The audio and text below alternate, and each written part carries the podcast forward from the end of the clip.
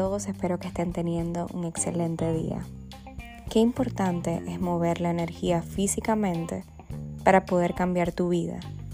Muchas veces queremos manifestar alguna situación, dígase situación económica, familiar o personal, pero no siempre accionamos para que suceda y creemos que solo deseándolo es suficiente.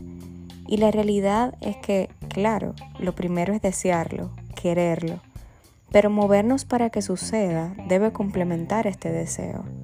¿Y a qué viene esto? Hay una corriente de que lo que es para ti llegará, pero ¿qué tanto se habla de la energía que debe de moverse para que suceda?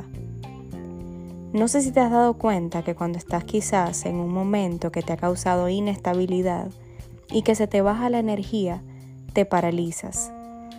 Te agotas tanto que te quedas inmóvil, pero aún en ese estado emocional, cuando sales de donde estás y te mueves, es donde suceden los cambios más increíbles de tu vida. Son los días donde más milagros pasan a mí me ha pasado un millón de veces y por eso lo comparto contigo y en forma de autorrecordatorio. Los momentos más difíciles que pasamos deben ser un motor para movernos.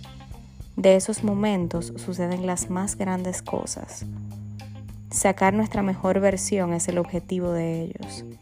Y si no me crees, intenta moverte cuando te sientes así en vez de paralizarte. Hazlo y me cuentas. Que tengas un lindo día.